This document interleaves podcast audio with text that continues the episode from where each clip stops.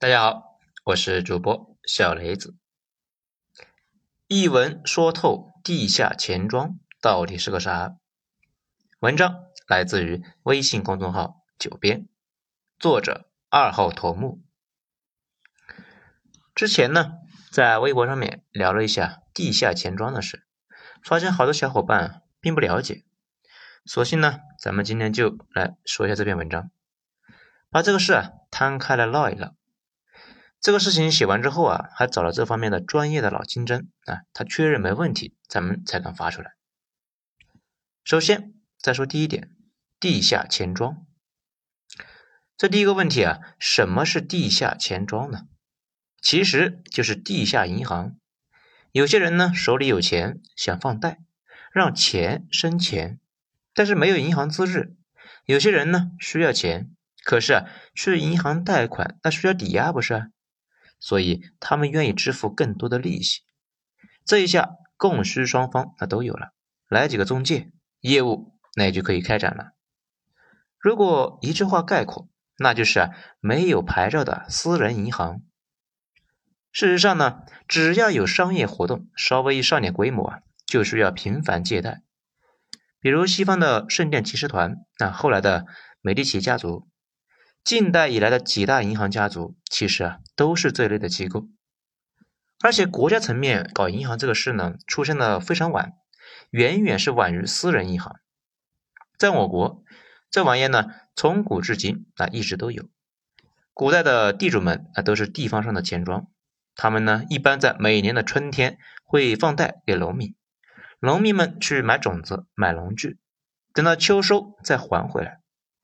当时的利息啊，动不动那就是百分之六十以上。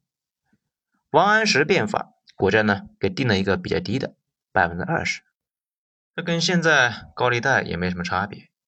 如果呢碰上了荒年，这就还不上了，那就用土地和喜儿来抵债。咱们经常听说的古代土地兼并，那大部分呢都是通过这种信贷方式来兼并的。到了现代。银行业那属于国家经营的业务，私人那是不能涉足的。不过一直以来有一个法律困局，那举个例子，大家就明白了。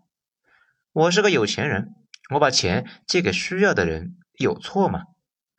你借我钱，到期还点利息，有错吗？没什么错啊。所以民间借贷这个事呢，随着经济蓬勃发展，它也是日趋壮大，这就很好理解了。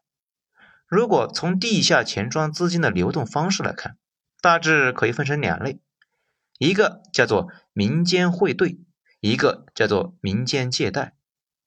两者的区别呢，很简单，拿钱换钱，这叫做汇兑；比如拿人民币换美元，这叫做跨境汇兑；拿人民币换人民币，这叫洗钱，也叫境内汇兑。这大家不懂呢？也不要紧啊，一会儿详细说。如果呢，单纯借钱到期还本付息，而且呢不到银行借钱，那就是啊民间借贷。说起来呢，这两种虽然涉及的资金运作，但是呢几乎没有混合经营的，基本上那都是各干各的。而且一般两帮人还互相鄙视。做汇兑业务的在眼里呢，看自己那是促进国内进口出口行业。发展，帮助企业参与国际竞争，弥补国家外汇管理不足，为人民币全球化出了一份力的青年才俊。他们看做借贷业务的呢，那就是放高利贷的黑社会。在借贷业务的眼里面呢，自己那就是加强资金流动，盘活闲散资金，帮助企业发展，快速解决企业需求的一个金融专业人士。他们呢，看做汇兑的，那都是。洗黑钱的白手套，那这个时候啊，第一个问题就来了：想要做钱庄，手里呢总得有钱吧？那他们的钱哪来的呢？一般那有两种，要么是自有的，要么就是集资。自有资金，嗯，也好理解，有些人早年做生意赚到了钱，那后来不干了，把工厂卖掉，专心做钱生钱的业务，负责打理业务的。往往呢也是自己家里面人，这会计呢是妹夫，弟弟呢负责放款，这还有几个村里面的五大三粗的侄子，那过来负责催贷。还有一种，那是最常见的，资金来源是集资。这个呢，我要重点讲一下。一般有个集资人，他出面呢向大家集资，他把钱集中以后啊，再交给资金持有人，集资人可以从中获得利差或者是提成。江浙、福建和潮汕那边呢，一直有个传统。不是近几年形成的啊，而是已经几百年了。村里的人会把钱拿出来交给几个人啊，出去各村搞。大家呢已经习惯了，不觉得这么搞有什么问题啊？这个玩意啊听起来好像很 low，那其实不 low。很多地下钱庄就是这种村内集资，这一个村呢动不动几十亿的资金的规模。在一九九四年的时候啊，就出现过三十二亿的集资，现在呢规模更是大到离谱。广东警方一次清查，查获了两千三百亿，没听错啊！你们可以感受一下，这个东西呢很难说到底是好还是坏。首先，好处呢很明显，众所周知啊，现在企业那都是负债经营，需要钱的时候如果补不上，说不定那就直接挂了。但是呢，银行又往往不借贷给小企业，或者呢本来是贷款的，突然呢银根收紧。啊，不给贷了。这些小企业往往是全靠企业之间的互相拆借，或者呢找这一类民间机构来借钱。江浙地区经济发展好，也跟他们那边的民间融资发达这是有关的。懂了这个呢，大家也就懂了商人们为什么喜欢搞同乡会之类的各种小组织了吧？这些小组织也可以顺利的帮他们渡过难关。毕竟每个人都有命悬一线的时候。找不到钱，那可能呢，第二天就挂了。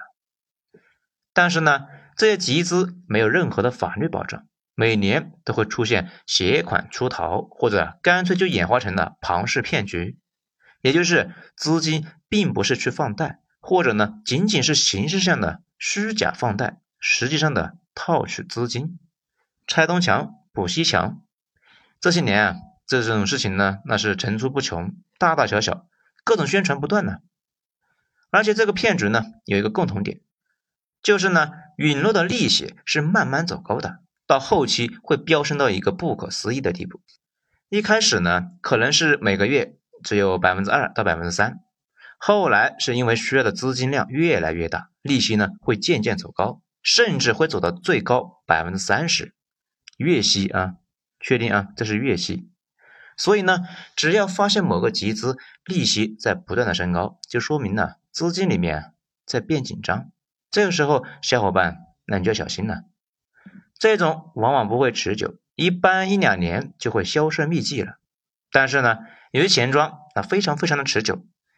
闽浙地区有那种持续了一百多年的钱庄，据说从大清开始他就在做，后来啊被社会主义的铁拳那锤了几十年，一度呢跑了去香港。